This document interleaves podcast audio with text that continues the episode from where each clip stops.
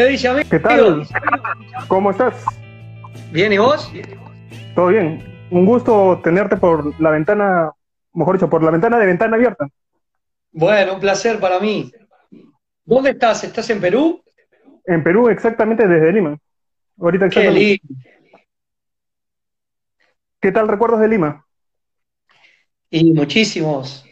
Tanto, tanto la ciudad de Lima como, como Perú conmigo se han portado increíble. He tenido la suerte de viajar en un montón de oportunidades desde, el año 2002 en adelante y, sin parar y, cada vez que voy siempre me tratan muy, pero muy bien. Y bueno, en Lima, el, último concierto que hice en Lima fue en el 2018, eh, una fiesta que hubo que se llama The Best of 90, que estuvimos compartiendo la noche el escenario con Brenda Carvalho. La brasileña Brenda Carvalho, de Seba Bahía y de varios tipos de en Brasil. Exacto, ella estaba en el grupo GBA y, y nada, tuvimos la suerte de que la, si bien habíamos estado en un montón de lugares juntos en distintos países, nunca, nunca habíamos compartido escenario al mismo tiempo. Y, y bueno, se dio oportunidad ahí en, en Perú y fue, fue realmente una noche muy linda. Bueno, casi en toda Latinoamérica, ¿no? Y también gran parte del mundo por el éxito y, que has tenido con una canción y se propagó a nivel mundial, ¿no? Siendo una de las mejores a nivel del mundo, ¿no? Sí, la, la mayonesa, bueno, en realidad he tenido la suerte con otras canciones también, pero bueno, mayonesa es como, como esa canción que si lo lleváramos al, al fútbol sería un gol en la final del mundial. Este, Claro. realmente es una canción que me ha llevado a, a cantar en 27 países, en 27 países, y que, y que he tenido la suerte de, bueno, que se ha grabado un montón de idiomas, este, y nada, ha recorrido el mundo sin duda, saliendo de un país chiquito como Uruguay, con, con todas las carencias que teníamos en el año 2000, que no había plataformas digitales, no estaba YouTube, no había nada. Entonces, la difusión hacía la gente comprando el CD y llevándoselo, pasando de familia en familia o entre amigos. Este, y así fue como se difundió el tema. ¿no? Bueno, vamos a tocar parte may- de mayonesa, pero ahorita no exactamente, porque vamos a hablar de mucho de Charlie, ¿sí? Y justamente tocando el tema que has dado ahorita del ejemplo, como un gol al final de un partido de fútbol, mucha gente no sabe que es, o muy poca gente sabe que ha jugado para el River también. ¿Qué tal esa experiencia como jugador de River? Bien, bien. Eh, he tenido la suerte de jugar muchos años al fútbol y tuve la suerte. Mirá, dice ahí, están diciendo ahí que la mayonesa la escucharon en Japón también. En Japón. es- Eh, vos sabés que eh, hubo gente que me dijo que toda la parte de Japón, China, Corea, todo eso fue impresionante. Pero bueno, volviendo a lo del fútbol, mi otra pasión, este, que estuve muchos años jugando al fútbol y bueno, por diferentes cir- circunstancias dejé de jugar al fútbol, me dediqué a la música y bueno, tuve la suerte de, vivir todo lo que he vivido también. Yo sé que Rafael Antañosa, dentro de unos dentro de unos baños que tú decías dentro del club bancario, es que te reconoce con la voz a ti. ¿Qué tal esa experiencia con Rafael en el Antimurga y tanto que te haya reconocido la voz, ¿no? Porque si no, no hubiera sido al estrellado. Es verdad, fue, fue algo, ¿viste cuando dicen cantando en la ducha? Claro. Es lo mismo, yo estaba cantando en la ducha, este, era el momento de, de- de ingresar a trabajar y bueno, llegaba un poco antes, se podía duchar y, y abre la puerta Rafael y dice, ¿quién estaba cantando? Y yo todo enjabonado, salgo y digo, yo, ¿qué pasó? Y me dice, no, nada, después te digo, después te digo. Y yo dije, pa, estaría cantando horrible porque yo sabía que él este, era director de, de, de- de Murga y todo, ¿viste? Y, y cuando salgo, él me estaba esperando en el casillero donde yo me cambiaba, en el locker, ahí donde yo me cambiaba, me estaba esperando, y me dice, oh, me encanta el, el timbre de voz que tenés y el registro que tenés, me gustaría que, que vinieras a la Antigua hacer carnaval este año, y, y nada, fui a probarme, quedé en Antigua BCG y ahí me paré hasta el día de hoy en la música. Así que es increíble cómo a veces el destino o una persona que, que te escucha puede cambiar el destino de una persona. Y tú, con ese ejemplo que has tenido justamente, como tú dices, de un baño de ducha que justamente te reconocieron, ¿qué tanto puedes motivar tú a la gente que se inicia en el medio el que está con el miedo diciendo, no, mi voz no va, no tengo propósito en esta vida con la música, nadie me reconoce. Mirá, la música, la música, como yo siempre le digo, siempre trato de darle muchos consejos a los chicos. Los otros días me, escribió un pibe, un chico de 18 años que toca la batería, pero que quería dedicarse al canto. Entonces él me decía, dame unos consejos, unos tips. Y yo decía, mira, todos los artistas tenemos distintos caminos, pero si realmente te podés este, enfocar en el mundo de la música, lo primero que tenés que hacer es estudiar y obviamente después tenés que prepararte psicológicamente porque el mundo de la música es muy grato. Eh, de 200.000 puertas que, te cierran en la cara, una, capaz que tenés la suerte que te abren un pedacito así y por ahí tenés que tratar de pasar. O hay 100 mil millones de personas que quieren ser artistas o que quieren ser cantantes y, es muy difícil, es muy difícil triunfar en esto de la música. Yo trato de motivarlos a todos, todos los que me preguntan, digo, mira, metele para adelante, metele pilas, trabajá, eh, tratá de contestar a la gente, ser amable con el público, ser agradecido y sobre todo las cosas, ser humilde, eh, que eso te abre un montón de puertas. ¿Tú consideras que la música, mucha gente se lanza el comentario siempre que de la música no se vive? A manera especial, si por ejemplo en tu hijo, siendo tu músico, sé que lo motivarías dentro de la música, pero a nivel familiar, ¿cómo fue en tu contexto? Y es muy difícil, vos te cuenta que yo, por ejemplo, así como recién hablábamos que, yo trabajaba en cooperativa bancaria y me descubrieron, también nueve años después tuve que dejar, tuve que dejar de trabajar ahí porque yo había empezado a viajar a nivel internacional con la música y, tuve que dejar mi trabajo. Obviamente en mi casa, al principio fue un poco resistido. Fue onda, pa, pero ¿estás seguro que vas a, a dejar este, tu trabajo fijo de tantos años para dedicarte a la música? Y aparte te digo más, hay mucha gente que cree que la música no es un trabajo. Una vez me pasó que yo tenía una pareja y, me acuerdo que, la chica con la que yo salía le dijo al papá, no, él es músico. Y le dijo, ¿y, de qué trabaja? Y dice, no, papá, él, él, es músico, él trabaja de eso, gana dinero de eso. Claro, el no sabía quién era yo y, y que tenía toda una carrera hecha dentro de la música. Pero es sumamente muy difícil, imagínate, en un país tan chiquito como Uruguay, de 3 millones de habitantes, es sumamente muy difícil vivir de la música. Son muy privilegiados los que pueden vivir exclusivamente de la música. Entonces hay que trabajar muchísimo, poner muchas horas, y obviamente el factor suerte también juega, juega muchísimo a favor.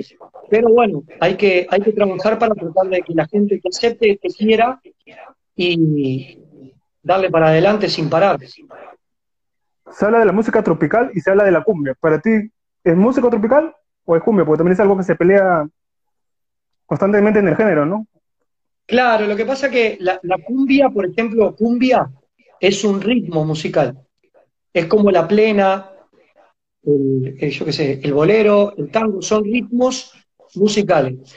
Nosotros, dentro de mi país, decimos que somos pertenecientes a la música tropical. Obviamente, también es un nombre un poco mal puesto, porque nosotros no estamos en el trópico pero la música que nosotros escuchamos o la música que nosotros tratamos de, llevar adelante es de género música tropical, o sea, de la música que, en sus orígenes nació en el trópico. Pero bueno, eh, mucha gente también nos dice cumbieros o los que cantan cumbia, más allá que de repente el ritmo que estamos tocando es cumbia plena, pero hay siempre confusión. O lo que le llamaban el pop latino también, si no me. Claro, nosotros cuando, ¿qué pasa? Dentro del Uruguay, la música tropical no estaba muy bien vista en la, en la clase social que consumía ese producto, más allá que para mí eso no es así porque lo consume todo el mundo. Pero cuando en el año 2000 explota toda esta movida de nosotros viajando a nivel internacional y todo eso, empezaron a salir un montón de grupos y los, los productores a nivel internacional y las discográficas le empezaron a llamar pop latino. También incluso te digo más, porque hubo una franja de una clase social que era mucho más alta, que para no aceptar que se contratara gente de la música tropical, dijo, bueno, estaría bueno que le pongan otro otro nombre para contratarlos, ¿verdad? Y eso fue la verdad, por eso en el, en el año 2000 se, le pone el nombre de pop latino. Partiendo de lo que estamos tocando ahora como Charlie, ¿crees que fue necesario haber estado dentro de chocolate o mayonesa para hacerse conocer Charlie? ¿O crees que como Charlie también hubieras podido lograr lo que has hecho? Mirá, es, es, es muy difícil creer que hubiese logrado todo lo que he logrado y todas las puertas que me han abierto como Charlie Sosa si no hubiese sido el cantante de la mayonesa. Yo siempre digo que la mayonesa es como, como mi as en la manga o una llave que me abre un montón de puertas. Obviamente me hubiese costado muchísimo más, pero igual te digo, ser Charlie Sosa, como, como título Charlie Sosa, me ha costado muchísimo, porque siempre, mal o bien, estoy a la sombra de este gran tema que fue Mayonesa. Entonces, por suerte he ido imponiendo en mi carrera otros temas, como Me levantó la mano, Bendito por ejemplo, Me levantó la mano en mi país, fue nombrado como himno contra la violencia doméstica, o sea, he ido imponiendo otros temas en mi carrera para que ya la gente me vaya conociendo como, como Sosa. Pero obviamente mi carrera ha sido mucho más fácil por haber pertenecido a esos dos grupos maravillosos. Claro, justamente eso quiero ver, justamente mucha gente no sabe del, trayecto que tiene Charlie Sosa después de, del grupo de chocolate y con la de mayonesa, y es justamente los premios que ha recibido Charlie Sosa como tal, ¿no? como embajador de Brasil en, la ONU, ha tenido premios como parte de justamente premios en, Uruguay, como tú dices, con la canción Me levantó la mano, que fue justamente para una movilización contra la mujer. ¿Qué tal importancia para ti fue eso y apoyar toda esa causa? ¿no? Mirá, yo venía de una gira en España en el año, yo cuando me lanzo como solista, en el año 2006, el primer país que viajo de gira fue España, a firmar mi primer contrato discográfico internacional. Y cuando estaba en España me llamó poderosamente la atención ver la cantidad de víctimas de violencia doméstica que había. Estoy hablando año 2006, donde en ese momento, por ejemplo, el término tercermundistas, como nos llamaban a todos los de Sudamérica y Europa, yo me encontré con esa realidad y dije, wow, si esto pasa en Europa, que supuestamente está mucho más avanzado que nosotros, ¿qué pasará en mi país? Llegué con esta inquietud a Uruguay, me junté con Robert Pintos, el compositor del tema, y empezamos a tirar idea de, componer una canción que dejara un mensaje para las mujeres que sufren de violencia doméstica, para que pudieran tener la fuerza o la voluntad de, poder dejar a, su golpeador, ¿no? Y, y, con el miedo de que los hombres me pegaran bronca a mí o, o me agarraran rabia a mí como artista. Y realmente pasó todo lo contrario, fue sumamente bien aceptado y después yo me fui de gira a Australia y cuando volví a Australia me llamaron de presidencia de la República para decirme que el tema había, había sido nombrado himno y que también me iban a dar el cargo de embajador en pos de defensa de las mujeres. Yo escuchaba entrevistas que a ti te sorprendió esa llamada y de paso siendo el que cerraba justamente el invento en Australia, como toda la gente te reconocía siendo otro continente, desde como tú dices, ¿no? Un país chico en Uruguay, en Latinoamérica, como eres reconocido por una canción y la gente te aclamaba. Sí, es, increíble. E, e, es, increíble, mirá, eh, a mí me pasó que yo viajé en el año 2009 a Australia y estuve en el festival de Darley Java, que es un festival latino. Eh, estuve en la mitad, en toda la grilla que había de artistas, este, estuve en la mitad, en el medio ahí entre todos los artistas. Fue igual una experiencia increíble. Pero en el año 2011 me llaman para ser el artista latino, porque hicieron una votación popular y salí elegido el artista latino más votado. Entonces hice el cierre del Darley Java en la bahía de Sydney en un escenario flotante que hay que es maravilloso. Fue algo increíble porque toda la gente te ve desde, la orilla, o sea, desde todo el puerto, como si todo el mundo te estuviera mirando desde el puerto hacia el, hacia el agua, donde, donde está el, escenario flotante. Y, son de esas cosas increíbles que había gente de Perú, de Bolivia, de Ecuador, de Paraguay, de Argentina, de Uruguay, de Chile, y cómo todo el mundo te abrazaba, más allá de que sabían que yo era uruguayo, pero tomaban a la canción mayonesa como, un himno latino, por llamarlo de alguna manera, y que habían llegado a Australia y que habían llegado a Asia como, algo increíble que, se pudiera haber dado este, a través del mundo. ¿Tú crees que si no hubiera sido ese sufrimiento en la ducha, hubiera seguido igual tu vida?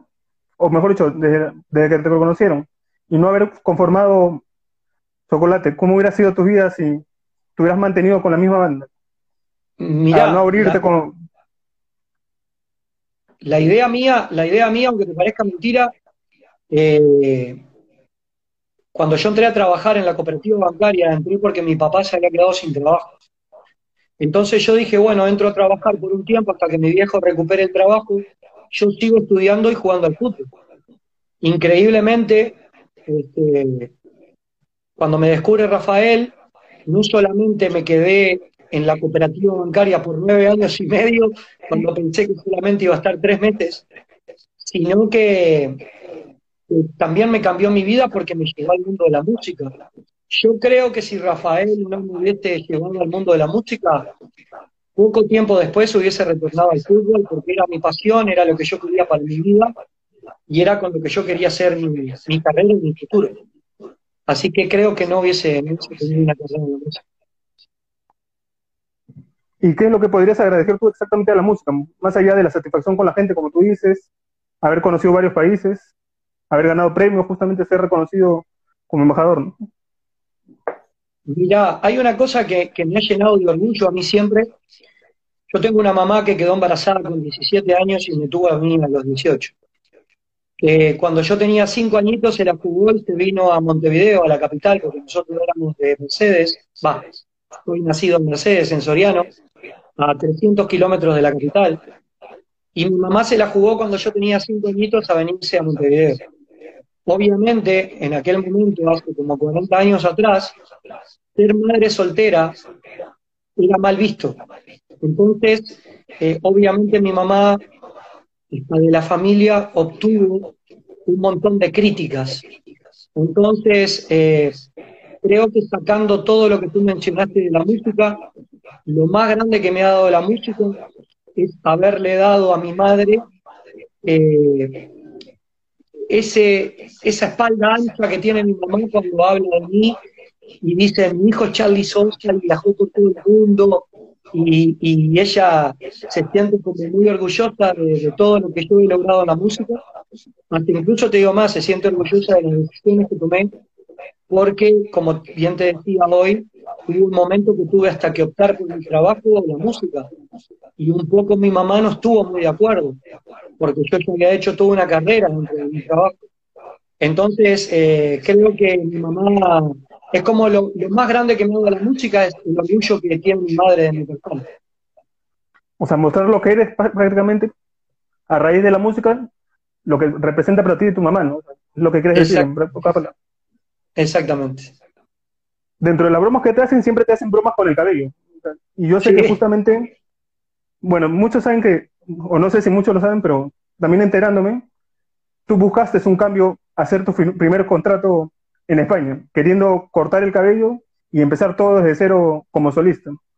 Exacto. ¿En qué momento, en qué momento yo esa locura o esa duda justamente era por lo que eras atrás, que ya te reconocían por mayonesa y quisiste hacer un cambio total? Exacto. O justamente querías tapar... Decime. ¿Querías tapar eso justamente, barrer todo lo que era el rastro de mayonesa y empezar solo como Charlie? ¿O por qué fue, crees tú? En realidad, cuando yo largo como Charlie Sosa, eh, mi idea era, porque. Yo dejaba un grupo, que era el grupo Mayonesa, donde yo había cantado canciones como Agachadita, Chica de TV, Nadando, Las Manos Arriba, todas canciones que habían funcionado. Pero como yo me fui en buena relación con mis compañeros, porque yo quería como no salir a competir con ellos. O sea, yo quería hacer un camino nuevo que no dijeran, pa, este se va del grupo y como canta un montón de las canciones conocidas, que se tomara como que era una traición. Entonces, aunque te parezca mentira, y esto no lo, no lo, he contado muchas veces, un día estaba en mi casa y me puse a notar todas las cosas que yo podía cambiar para no parecerme al grupo mayonesa o al grupo chocolate. Entonces anoté, bueno, tengo que una de las cosas que anoté, por ejemplo, me acuerdo, tengo que cantar otro tipo de canciones. No ser solamente canciones todas movidas y todas eh, de pachanga y alegres. Quiero cantar canciones con contenido o canciones románticas. Esa fue una de las cosas. Después dije, bueno, tengo que cambiar la forma de vestirme. Nosotros nos vestíamos muy sport y yo salí totalmente lo contrario. Salí sumamente formal vestido al principio. Después dije, bueno, ¿qué otra cosa puedo cambiar? Y bueno, me corto el pelo. Para que no, no digan, va, este, mirá el tal de la mayonesa o el de la gachete. Cuando viajé a España, que te contaba hoy, toda esa lista previo a firmar el contrato, lo, lo hablé con, el empresario, con Suso López, y le digo, mirá, Suso, voy a hacer esto, esto, esto, esto, esto y esto. Y cuando llevo lo del pelo, me agarra el contrato que estaba arriba de mesa y se mete en Y lo guardó. Entonces ahora le digo, ¿te notaste por algo? ¿No, ¿No te gustó algo? Y está la frase que él me dijo, hostia tío, te cortas el pelo, no te conoce ni tu madre. entonces, y, nada, este, ahí fue que, que bueno, está, está bien, está bien, vamos a firmar este contrato, el pelo te queda como está y el resto de las cosas eh, era lo que más o menos pude cambiar.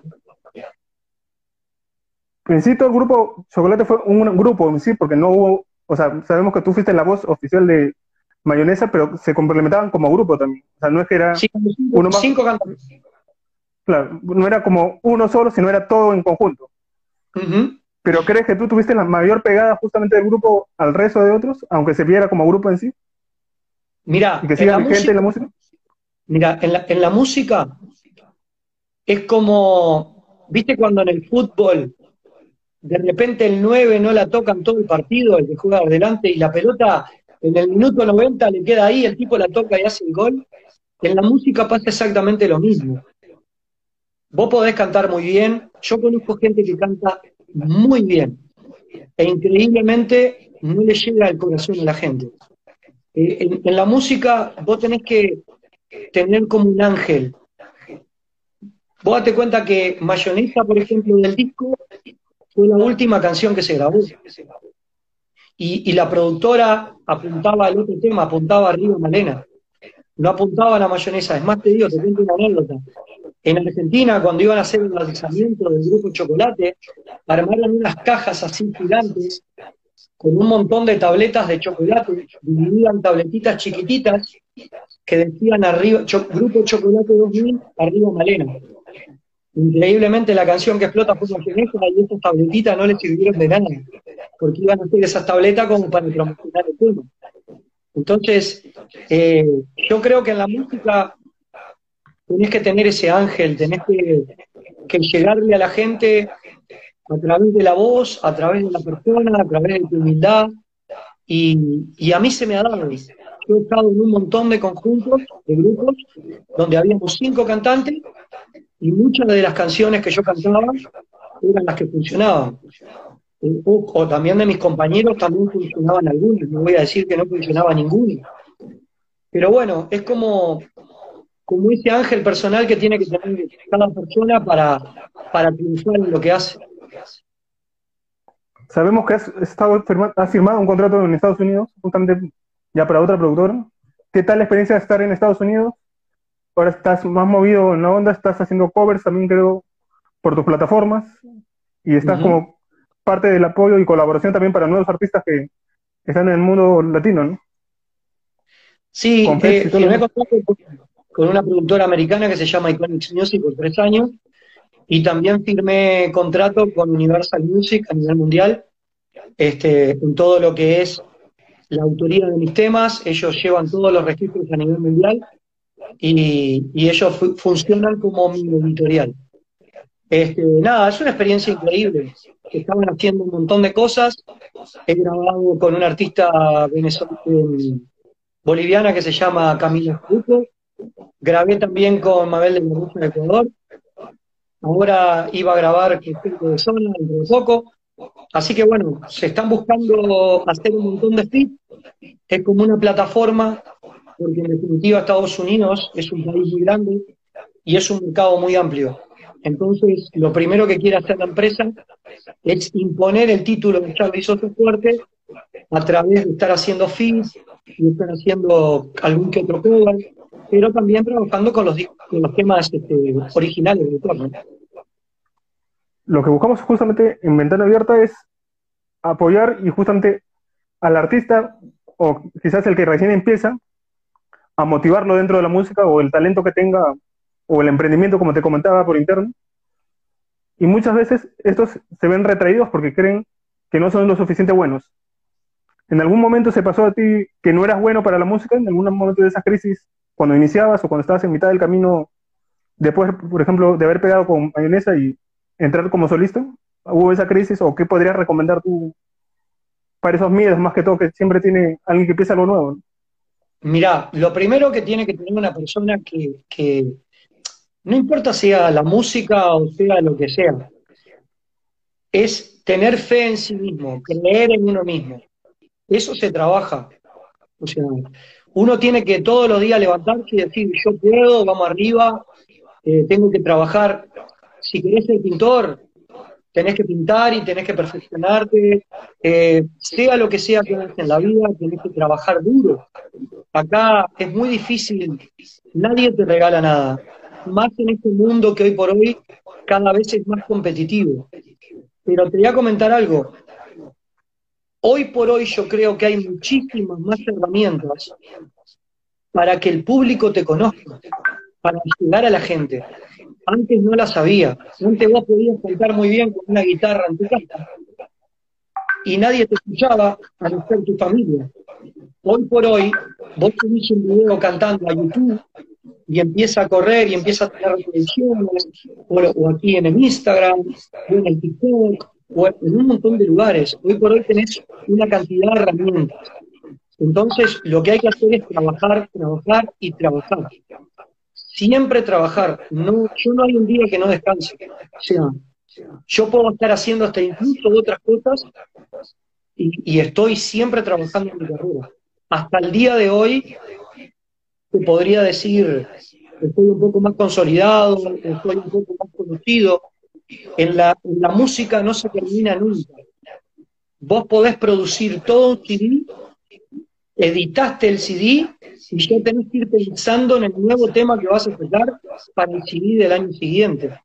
Entonces, eh, lo que yo le puedo decir a la gente que quiere iniciarse en esto de la música, crean en sí mismos, sean muy humildes, sean muy humildes, pero siempre trabajen y trabajen y trabajen. O sea, no decaigan por más que alguien le cierre una puerta, le dé para atrás, eh, le diga, nada, ¿qué vas a cantar? Dejate. A mí me pasó.